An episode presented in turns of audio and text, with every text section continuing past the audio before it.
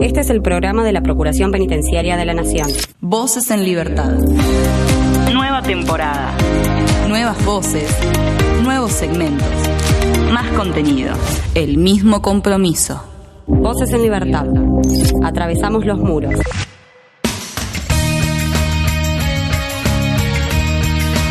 Comenzamos un nuevo episodio de Voces en Libertad, el programa de la Procuración Penitenciaria de la Nación.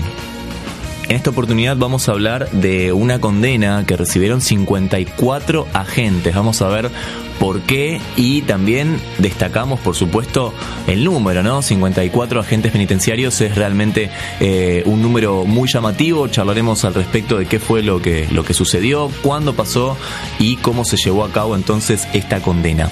Por otro lado, tenemos una iniciativa muy interesante, lo que se hizo en el 2022 y que este año vuelve una vez más y tiene que ver con encuentros virtuales entre familiares de detenidos. Una propuesta realmente muy interesante y vamos a ver de qué se trata. Y también, por supuesto, por último, tenemos que hablar del tercer Foro Mundial de Derechos Humanos que se realizó en nuestro país. Allí estuvo la gente de Marcos de Paz exponiendo y vamos a charlar al respecto de qué fue lo que expusieron y cómo se realizó, por supuesto, ese, ese foro. Está como siempre Tomás Rodríguez Ortega en la edición, está el equipo de relaciones institucionales con colaboración de prensa en la producción. Mi nombre es Damián Fernández y esto es Voces en Libertad. Bienvenidos y bienvenidas. Denuncia SAL 0800 333 9736. Hace valer tus derechos.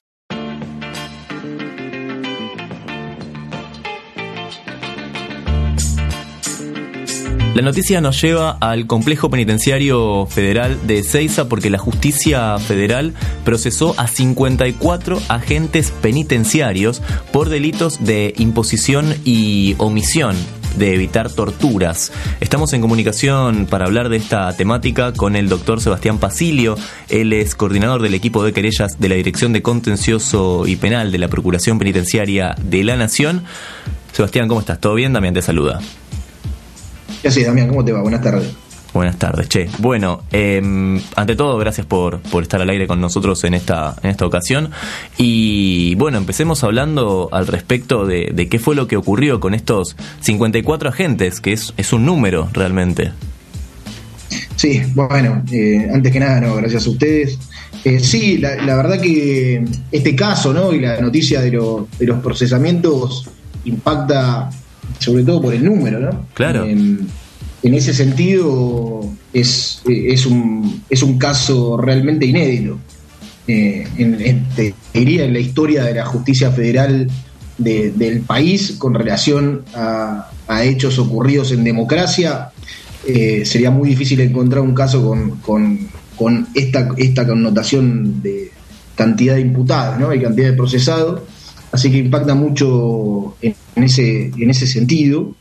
Eh, creo que eso es lo, más, lo más saliente, es el número, es el espectro también de los, de los procesados, porque a diferencia de lo que, de lo que ocurre más habitualmente, eh, los casos judiciales generalmente se concentran en, en los ejecutores materiales de, de, las torturas y se concentran también en la dimensión de la tortura que implica eh, específicamente la agresión física y en este caso, eso también es, es, es bastante resaltable de, este caso, eh, que es que eh, se ha, digamos, sometido a proceso a, todos los involucrados, no solo los ejecutores materiales, sino también las autoridades de, de Ezeiza que tomaron las decisiones, que llevaron a la imposición de las agresiones físicas, y también se, eh, se está, digamos, procesando a gente eh, considerando como constitutivo del delito de torturas no solo las agresiones físicas, uh -huh. sino también eh, otro tipo de, de, dimensiones que la Procuración viene luchando en ese sentido, eh, sobre todo la, la, imposición de sanciones de aislamiento a las personas que antes habían sido sometidas a las agresiones durante cuatro días, un aislamiento colectivo que nosotros eh, denominamos sectorización, y bueno, eso también eh, se consideró parte, se consideró segmento de, de, la imposición de torturas. Así yo en ese creo que esas son las eh, son los puntos eh, más, más novedosos y más, más salientes de este fallo. ¿no? Claro. Eh, ¿Cuándo fue que, ocurrió exactamente, o en qué fechas, digamos, no es, que ocurre este...? Bueno, esto fue en junio del 2019. los hechos transcurrieron durante cuatro días, desde el 9 hasta el 13 de junio. El 9 lo que, lo que pasó dentro del pabellón fue el pabellón B del módulo 3 del complejo 1 de Seiza. Lo que pasó fue, eh, esto también, digamos, tiene cierta eh, sistematicidad, digamos, cuando nosotros hemos visto, eh, es muy habitual que, que la violencia exacerbada por parte de los penitenciarios se tenga este tipo de connotaciones cuando existe un conflicto colectivo dentro del pabellón, esto es lo, lo que sucedió. De hecho, los, detenidos dijeron que fue una estrategia por parte del servicio eh, disponer una modificación intempestiva y arbitraria en el régimen de visitas familiares, eso es lo que suelen hacer cuando quieren romper algo dentro de un pabellón, modificaron eh, arbitrariamente el régimen de visitas, eso llevó a, un reclamo generalizado por parte de los detenidos dentro del pabellón, eran 32, con quema de colchones, obstrucción de las puertas y demás.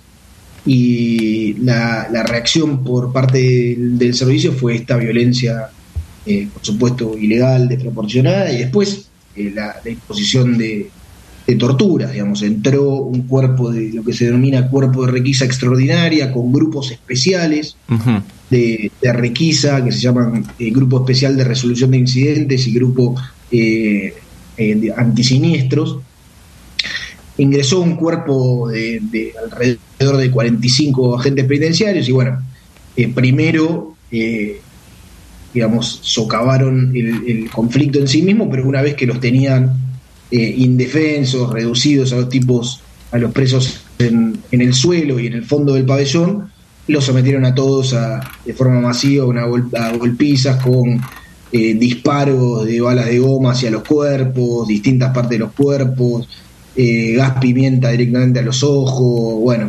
patadas, golpes con escudos, golpes con palos, etcétera.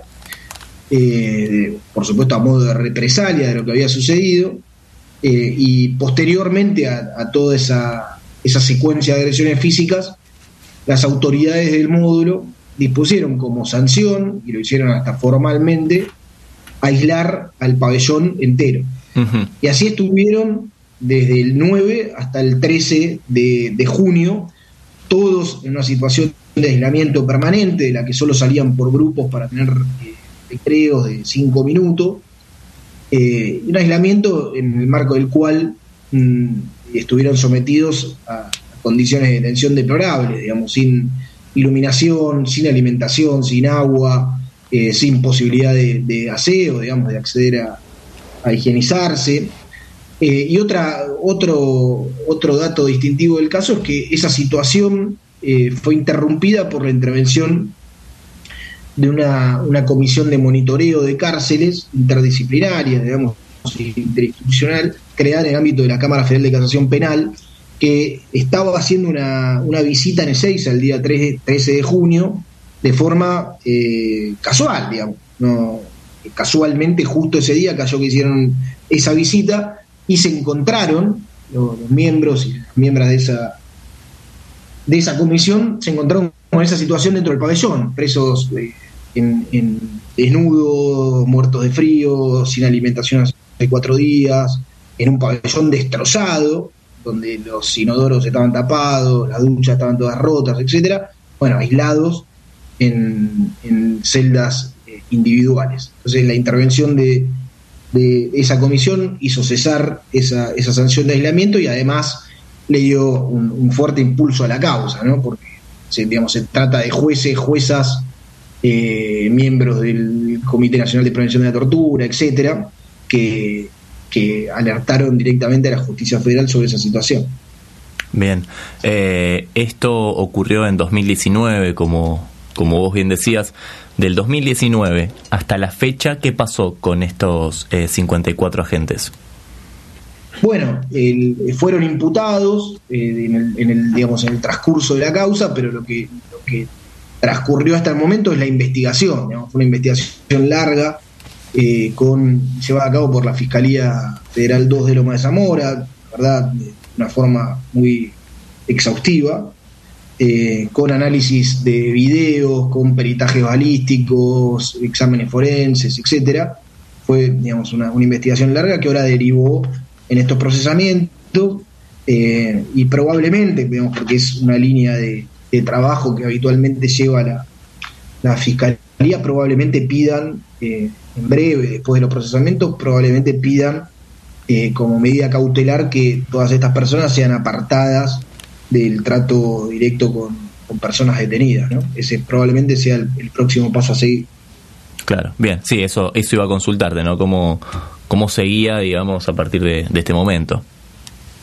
Y bueno, eh, probablemente esa sea la, el próximo paso de la Fiscalía, que, seguramente nosotros apoyemos, y eh, lo que resta, digamos, en esta primera etapa de, la investigación, es que esos procesamientos tienen que ser analizados eh, por apelaciones de las defensas de los imputados en la Cámara Federal de La Plata, ahí también la Procuración va, va a intervenir en esas, en esas audiencias para tratar de eh, trabajar en los fundamentos de, los, digamos, a favor de los fundamentos de los procesamientos. Y una vez que, la Cámara, la Cámara analice eh, este fallo, bueno, estará próxima la causa a ir a la etapa de juicio oral. Claro. Nos encantaría decir que esto fue un episodio aislado, pero bueno, por supuesto vos y yo sabemos que no, que no es así, ¿no? No, no es el primero ni tal vez el último de estos casos, pero sí sorprende mucho el número, ¿no? De, los 54 agentes. No sé si tenemos, si tenemos otra. El hecho, el hecho en sí no es para nada excepcional. Claro. Al contrario.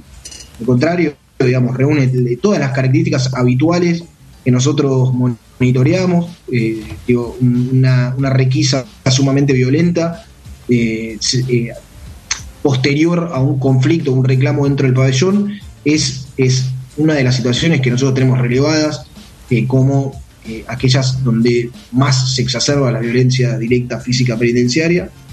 y no, no, por supuesto, no tiene nada excepcional. Lo excepcional es que un caso judicial avance eh, y que avance eh, en este sentido, ¿no? Con, estos números.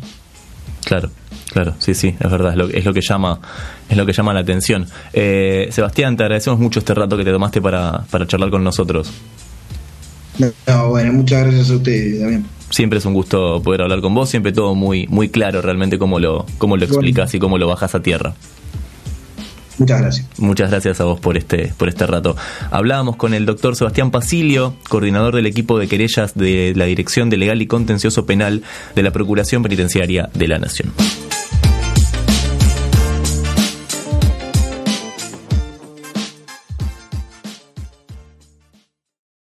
Denuncia SAL 0800 333 9736. Hace valer tus derechos. Estamos conmemorando los 40 años ininterrumpidos de la democracia.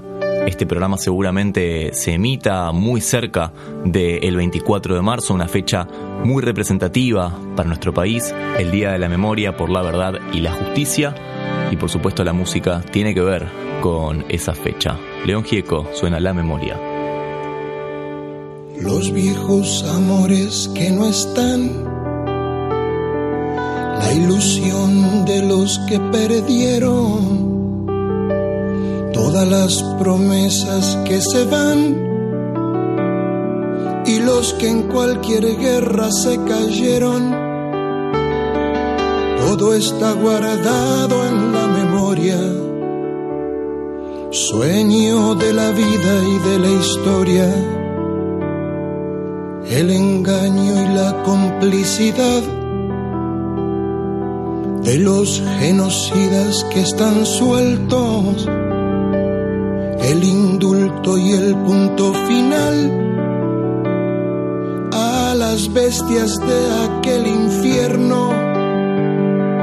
Todo está guardado en la memoria, sueño de la vida y de la historia. La memoria despierta dormidos que no la dejan vivir, libre como el viento. los desaparecidos que se buscan con el color de sus nacimientos, el hambre y la abundancia que se juntan,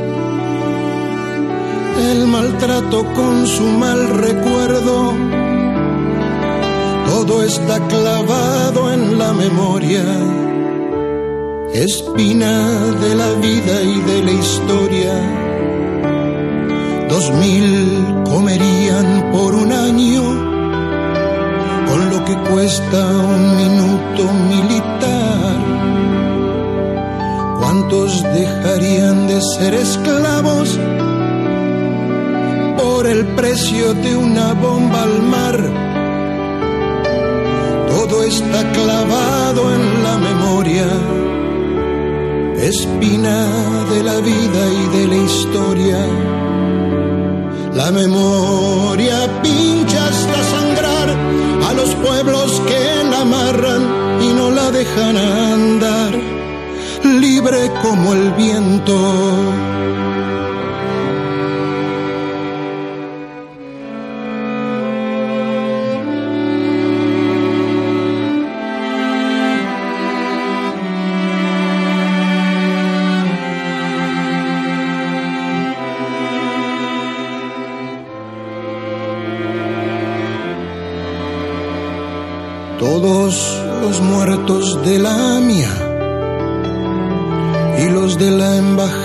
de Israel,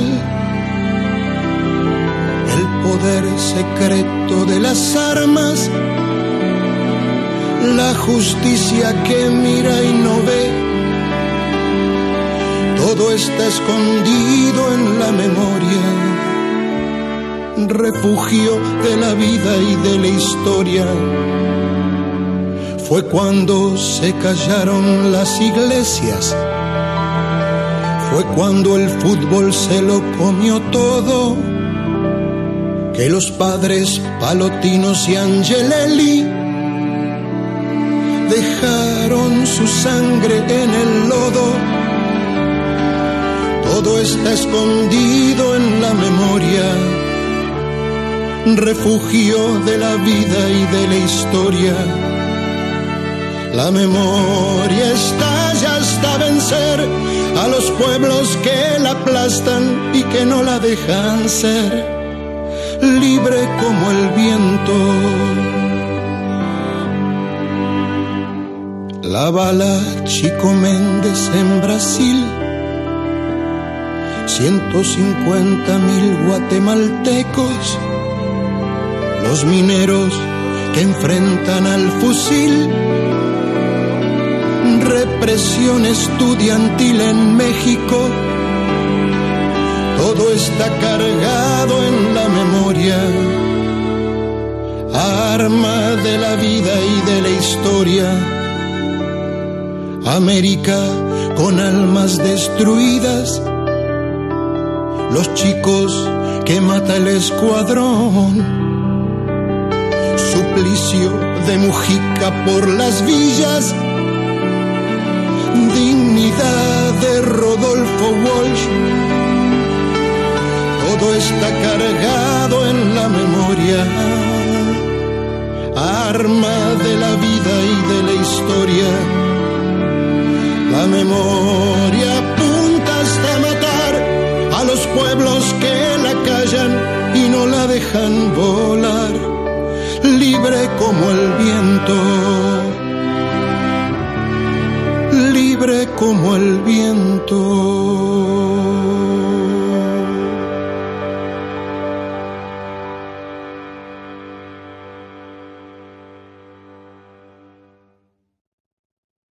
Estás escuchando Voces en Libertad. Voces en libertad. Atravesamos los muros. Voces en libertad.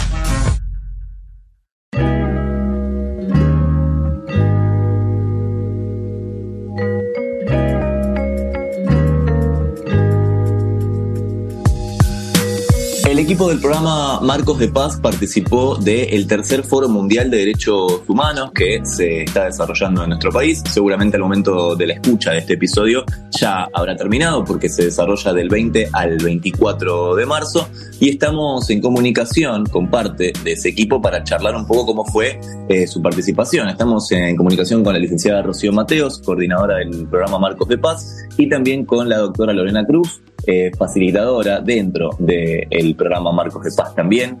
Rocío, Lorena, amigas de la casa ya, ¿cómo están? ¿Todo bien? Hola, Hola Damián, sí. Muchas gracias por invitarnos nuevamente, como vos decís. No, por favor, ese eh, hay gente que ya es habitué, digamos, de este, este, segmento y bueno, ustedes son, son parte de esa gente, así que siempre es un, gusto charlar con, ustedes un rato. Bueno, el tercer Foro Mundial de Derechos Humanos. A ver, ustedes participaron dentro, dentro de, este, este foro, eh, brindaron el taller El diálogo como estrategia para la prevención de la tortura y malos tratos en lugares de encierro, eh, un, un taller del cual hemos hablado, si no me equivoco, en otras oportunidades con Alberto Volpi. Eh, ¿Cómo fue esa, esa participación? Eh, la verdad que eh, estábamos con mucha ilusión de participar de este foro porque es un foro que, bueno, por primera vez se realiza en Argentina y es un lugar donde nos encontramos con diferentes compañeros, compañeras de, mm, organismos de derechos humanos, espacios de, lucha por, por garantizar los derechos y para nosotros es muy importante poder también tener nuestro lugarcito ahí y llevar las actividades que hacemos cotidianamente en la cárcel a estos espacios, ¿no? Para que más gente las conozcan, para eh, poder difundir lo que es el acceso a derechos también en contexto de encierro. Así que fue una buena oportunidad para, para dar a conocer un poquito más de lo que hacemos y cómo lo hacemos, ¿no? Porque específicamente eh, nosotros trabajamos de, una forma especial y quisimos llevar al foro lo mismo que hacemos en las cárceles. Así que, como vos decís, este tipo de talleres que hacemos está pensado para, eh, para ser puesto en práctica. Nosotros creemos en el diálogo, creemos que el diálogo es una herramienta de derechos y eso es lo que quisimos también eh, mostrar en este foro, ¿no? Sí, un poco, eh, perdón. Por favor, adelante. Sí, no, que me, enganchaba un poco con esto que decía Rocío, ¿no? De, poner en práctica y demostrar lo que hacemos. No fuimos a dar eh, clases magistrales de derechos humanos, a hablar de derechos humanos. Eh, nosotros sí a presentar la actividad que hace el organismo y el programa en particular de prevención eh, dentro de los espacios de, encierro, pero sí hablar de derechos humanos con la gente que, que nos acompañaba y a poner en práctica herramientas que nosotros utilizamos dentro del programa que tienen que ver con nuestro método de trabajo. ¿no? Y, ahí entran las estructuras liberadoras que ya hemos hablado muchas veces de, esa forma de, trabajo que tenemos en donde es eh, súper participativa y nos hace reflexionar respecto al tema que nos convocaba, en este caso, eh, los derechos humanos. Bien, eh, imagino, bueno, por supuesto, en este foro eh, había muchos más participantes. ¿Cómo fue, cómo fue recibida en este caso su, participación? La verdad que eh, la gente que participó eh, nos dio una... Fue un foro muy...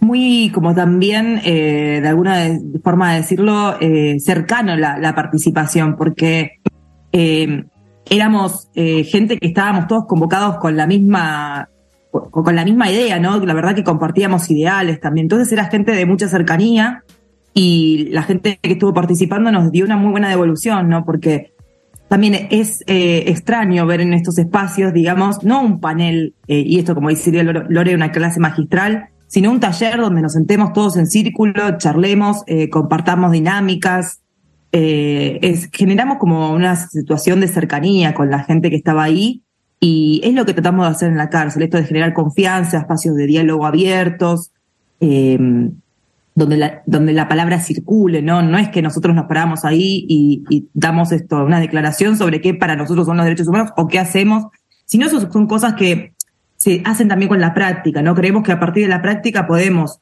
eh, llegar a un consenso sobre la importancia de los derechos humanos para todas las personas. Entonces, la verdad que fue interesante la devolución que nos dieron porque eh, no habían estado en, generalmente en un foro mundial de derechos humanos donde eh, se los hiciera participar tan activamente. Nosotros hicimos como un taller, como dice Lore, con estructuras liberadoras que lleva a la participación plena de todos los que estamos ahí, incluidas las personas que estaban eh, exponiendo o siendo talleristas, como era nuestro caso. Bien. Lore, no sé si quieres agregar algo. No, no, creo que no, creo que, que, estuvo bien y está bien también, eh, nada, que, que el, que, el, programa empiece a verse y que nuestro trabajo eh, empiece a verse y empiece a conocerse eh, en, en, todos los espacios, ¿no? Este fue un lugar eh, que nos dio visibilidad también, ¿no? En donde llegó gente de, de, todo el mundo y estuvo bueno, estuvo bueno. Me parece que nada, dieron a, todo esto que estaba contando Rocío, que tiene que ver con nuestro método de laburo. Sí, y esto también es como nosotros nos estamos federalizando, y como decía Lore acá también, se nos dio una, una posibilidad de, de que nuestra federalización, que estamos trabajando en diferentes provincias, Santa Fe, Neuquén, Salta, eh, sea también un poco visibilizada a través de estos espacios, ¿no? Donde nos convocan para, eh, para poder mostrar qué hacemos y también eh, llegar a más gente. Esto también fue posible gracias a la gente de Relaciones Internacionales, quienes Mariana Gijan y Julieta Reyes nos trajeron esta oportunidad y con gusto la tomamos porque nada, creemos que es eh, un desafío, ¿no? Que, y para pensar a futuro también esta participación en espacios donde buscamos ampliar eh, nuestro compromiso con los derechos humanos, el compromiso de la gente que participa y también eh, fortalecer nuestra tarea, ¿no? Esto es también ponernos en juego, conocer gente nueva, que nos, se nos retroalimente lo que estamos haciendo y así seguir avanzando y creciendo también como equipo, como programa y poder llegar a más espacios, eh, en este caso internacionalmente, pero también eh, invitando a la gente de las provincias que siga sumándose a nuestro equipo como está sucediendo hasta ahora. Claro, sí, sí, sí, sin dudas que además, bueno, es un programa que viene creciendo eh, desde, desde el 2015, ¿no? Que lo, que lo están realizando, si no me equivoco, me sabrán corregir, y, y viene creciendo a pasos agigantados. De hecho, todas las semanas en el programa tenemos algo para hablar, básicamente, de, de, de Marcos de Paz porque, porque bueno, eh, hay, hay acciones constantemente y, cosas a, a, destacar, así que bueno, está, está bueno destacar el, el laburo que están haciendo, que, que semana a semana por suerte también nos da mucho contenido a nosotros. Así que está. Sí, a nosotros nos da mucho trabajo, pero es un trabajo que también te llena. claro, claro. Permanentemente en movimiento, pero bueno, eh, es parte, está, está bueno eso que suceda, ¿no? Porque es eh, es una forma de realmente llegar los derechos humanos a la cárcel. A través de la palabra, esa es nuestra herramienta. Claro, exactamente, exactamente. Bueno, eh, por último, eh, Rocío, Lorena, consultarles, saliendo un poco de, este, de este tercer foro, que, está bien, está, está bueno destacarlo y charlarlo, porque la verdad que, es algo a, destacar, eh, como decías, a nivel internacional, ¿no? Está, está buenísimo. Em, saliendo un poco de esta, de esta cuestión, ¿cómo, cómo sigue el programa y qué, qué están desarrollando? Porque estoy seguro que algo están haciendo, siempre están haciendo algo. Muchas cosas estamos haciendo siempre. Ahora mismo acabamos de, iniciar con un programa de formación, em, un poco continuando con, lo que venimos haciendo. Eh, y, y también con lo que venimos haciendo desde el año pasado, que la pandemia nos dio la posibilidad también de, poder llegar a más personas a través de la virtualidad.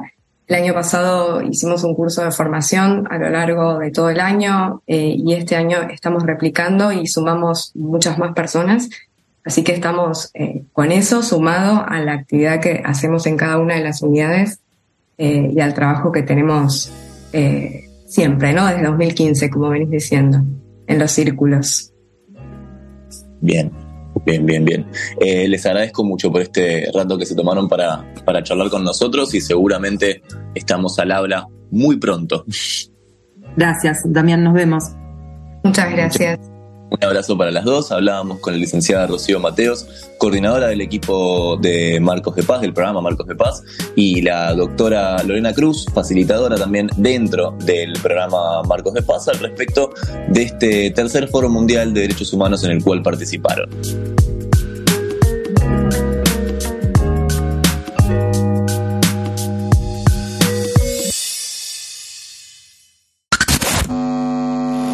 Síntesis de la semana. Noticias, en, un minuto. Córdoba. Las bicis reparadas en la cárcel de Bauer serán usadas por turistas de Villa Ascasubi. Se firmó un convenio con autoridades de Villa Ascasubi por el cual vecinos y turistas que arriben a esa localidad podrán utilizar bicicletas que fueron restauradas por detenidos en los talleres del complejo carcelario de Bauer. Misiones. La creatividad y la moda sustentable presentes en los talleres de la unidad penitenciaria número 5. De la formación participan activamente 40 detenidas. Aprenderán confección de ropa, moldería, bordado, reutilización y reciclado de prendas. También contempla clases teórico-prácticas. Además, parte de los productos fabricados serán donados y el resto comercializado. En la unidad penal 23 inauguraron una sala de informática y talleres. En la cárcel bonaerense de Florencio Varela se pusieron en valor talleres de trabajo y se inauguró una sala de informática que beneficiará a las casi 300 personas privadas de libertad que asisten a las escuelas primaria y secundaria. Detenidos de Batán fabricaron vallas y las vendieron al Envial. Un grupo de detenidos de la unidad penal número 15 de Batán, nucleados en la cooperativa Octupac, realizaron la primera entrega y venta de mallas de madera al Envial en el marco de un programa de formación profesional.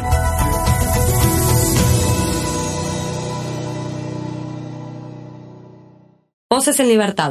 Un programa de la Procuración Penitenciaria de la Nación.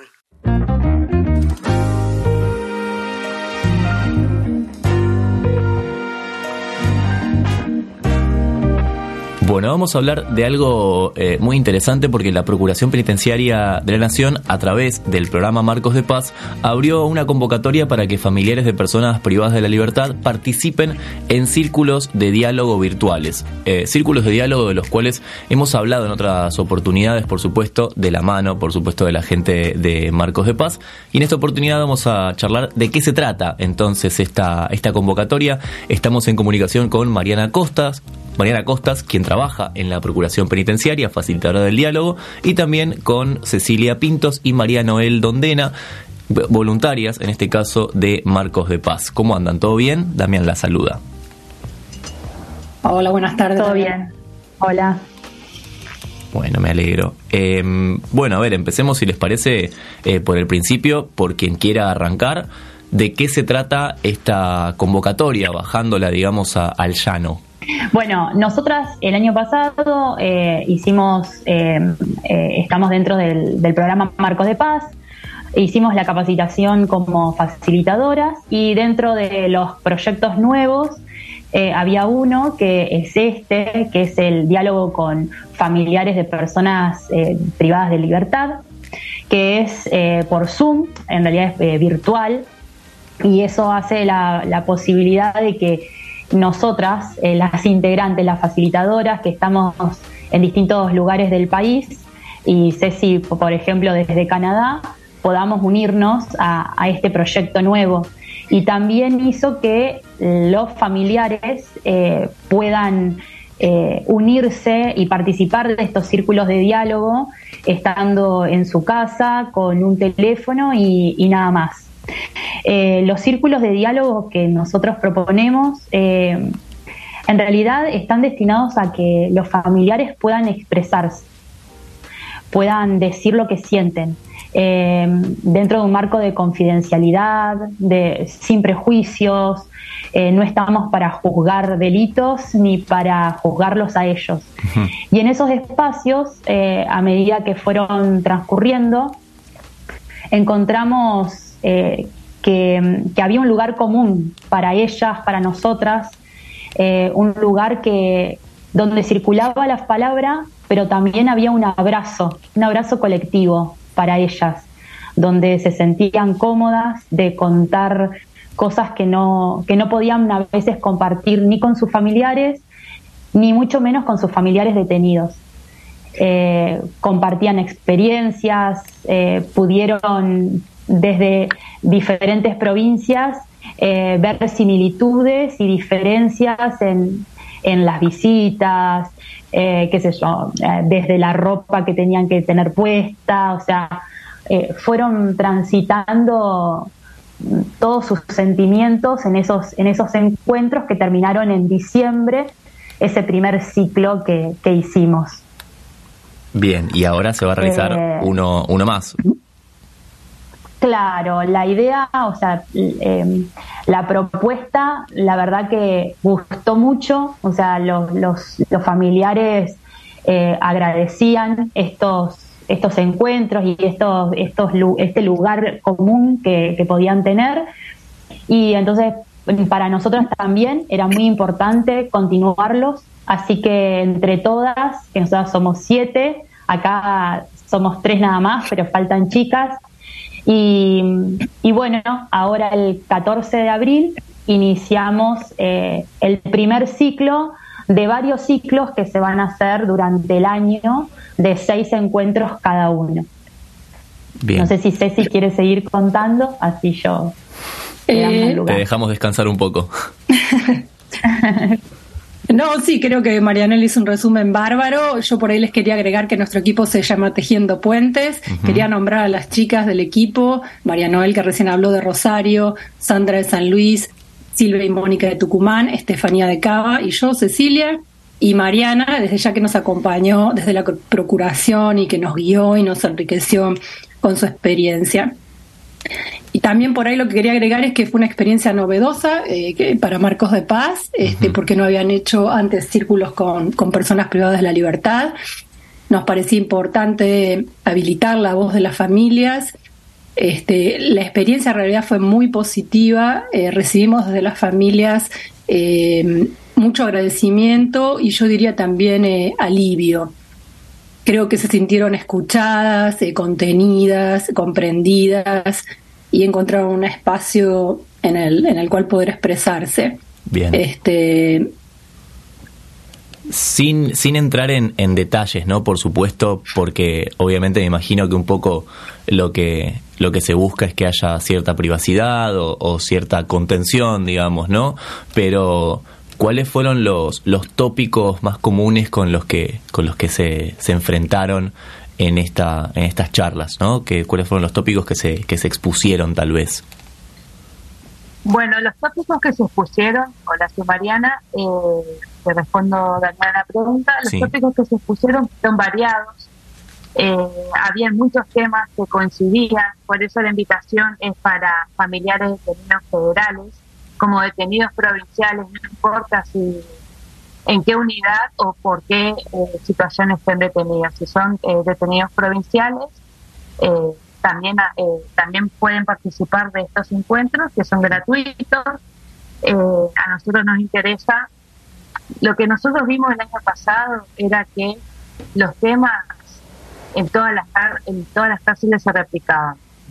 Temas de, el tema principal es que el familiar está tan encerrado como el mismo detenido. ¿En qué sentido? En que se siente silenciado. Entonces, estos círculos de diálogo dinámicos virtuales lo que permite que sea un espacio donde nadie esté silenciado, donde puedan hablar con el otro y ser comprendidos hasta a lo mejor solucionar o encontrar algún tipo de respuesta, digamos, porque eh, se sienten como excluidos sociales.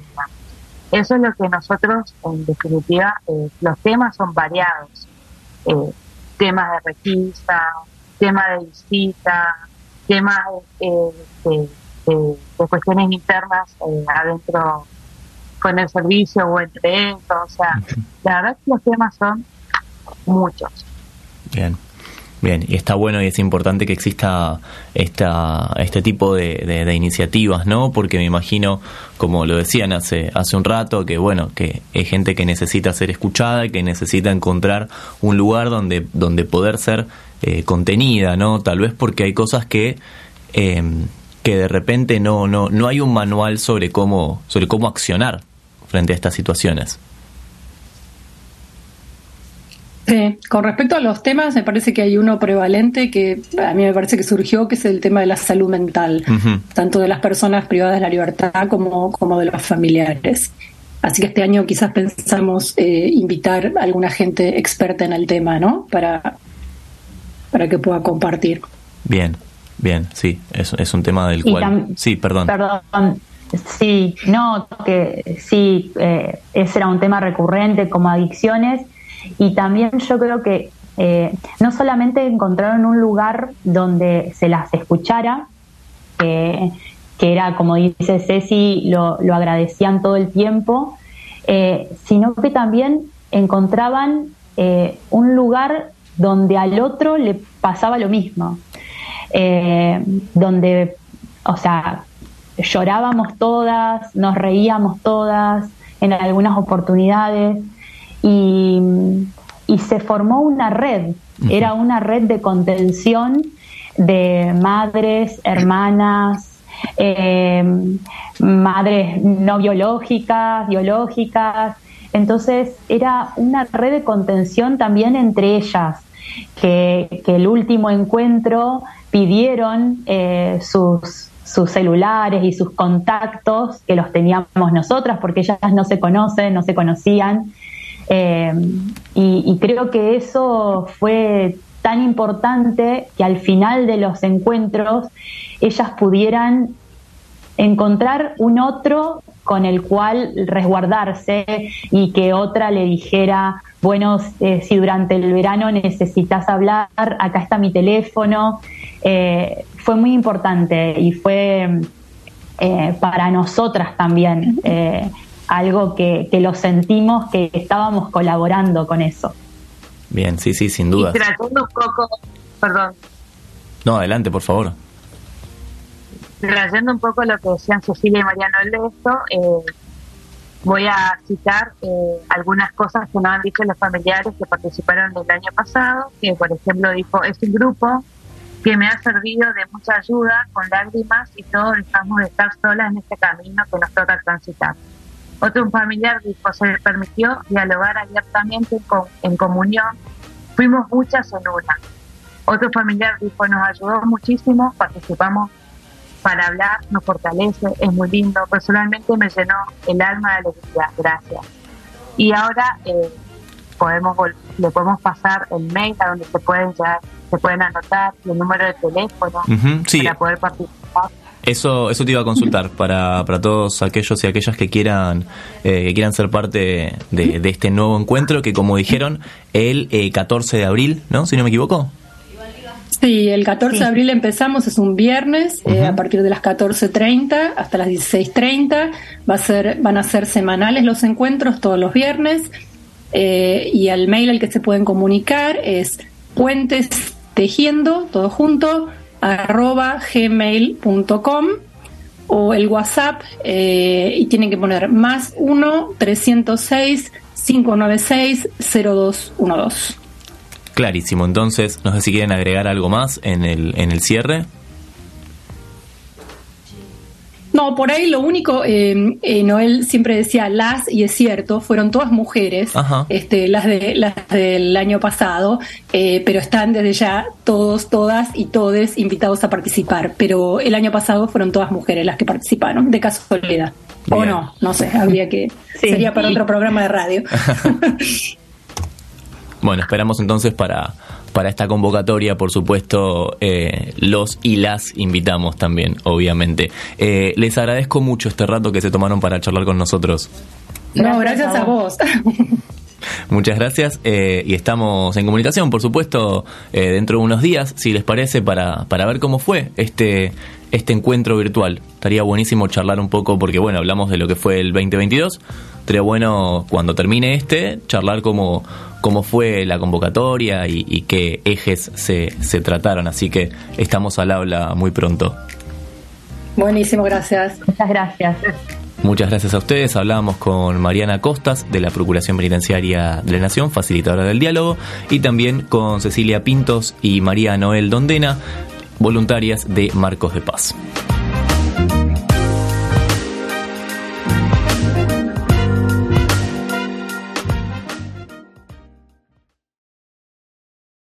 Volvé a escuchar este u otro programa a través de la web oficial radio.ppn.gov.ar. Voces en Libertad, un programa de la Procuración Penitenciaria de la Nación. Si preguntan quién soy, que llevo a dónde voy, de tierra a Soy de donde nací, donde voy a morir. Mi tierra santa. Algo un poquito más actual en este caso, pero también tiene que ver con nuestro país. Suena Trueno junto a Víctor Heredia, esto es Tierra Santa. Yo soy la tierra, la sangre, los sueños, las ganas, el hambre, la luz en los ojos de mi santa madre. Hecho de barro, de ramas, de viento, de hueche de carne, el sol cae en mi brazo por la tarde. Si preguntan quién soy, soy mi tierra, curtida de gobierno, de estafa, de guerra. Soy el hornero mostrando la sala, la vida, la muerte, la pluma y la bala, la soledad del rico, el sueño del pobre. La verdad de que el gobierno no se esconde, las huellas perdidas, el cuándo y el dónde. Ninguna dictadura va a poder borrar mi nombre, porque al futuro vengo de Tierra Santa. Latinoamericano llora, canta. Tengo la sonrisa celeste y blanca, si subo la mirada, la luna se levanta. Yo voy al futuro, vengo de Tierra Santa. Latinoamericano llora, canta.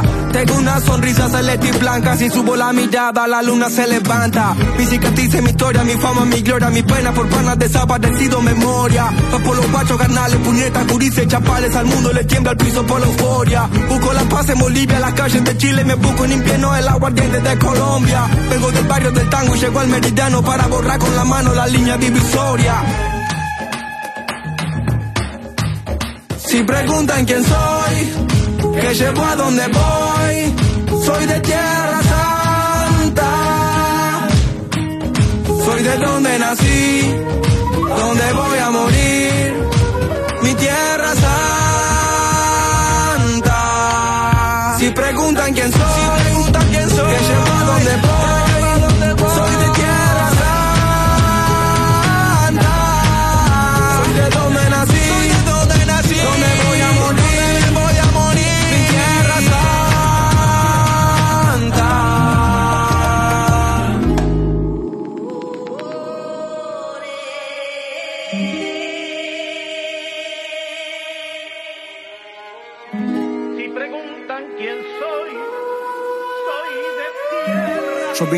defender mi tierra, soy el salvador pacífico en la guerra, me voy a morir luchando, estoy firme como un venezolano, soy Atacama, Guaraní, Cochabamba, Tucano. Si quieren tirarme el país, lo levantamos. Los indios construimos los imperios con las manos. Voy al futuro, vengo con mis hermanos, de diferentes padres, pero no nos separamos. Soy el fuego del Caribe y un guerrero peruano. Le doy gracias a Brasil por el aire que respiramos.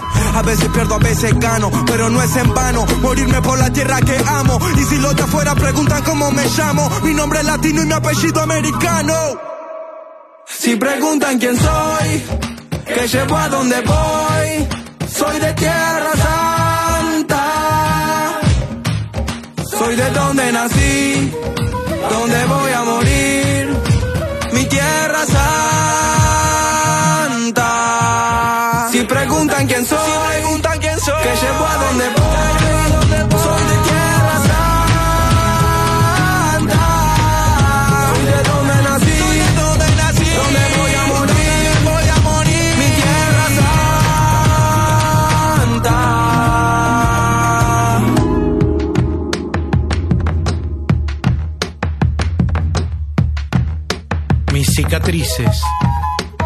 Mi historia, mi fama, mi gloria, mi pena por panas desaparecidos. Memoria. Denuncias al 0800 333 9736. Hacé valer tus derechos. Y hasta acá llegamos, ya sabes que podés encontrar más información en www.ppn.gov.ar y también escuchar las notas completas, notas anteriores por supuesto, en radio.ppn.gov.ar. Estuvo Tomás Rodríguez Ortega en la edición, le mando un abrazo gigantesco que se toma unos días de, de vacaciones, así que que la pase muy muy bien. Está el equipo de relaciones institucionales con colaboración de prensa. En la producción, mi nombre es Damián Fernández y nos encontramos en el próximo Voces en Libertad.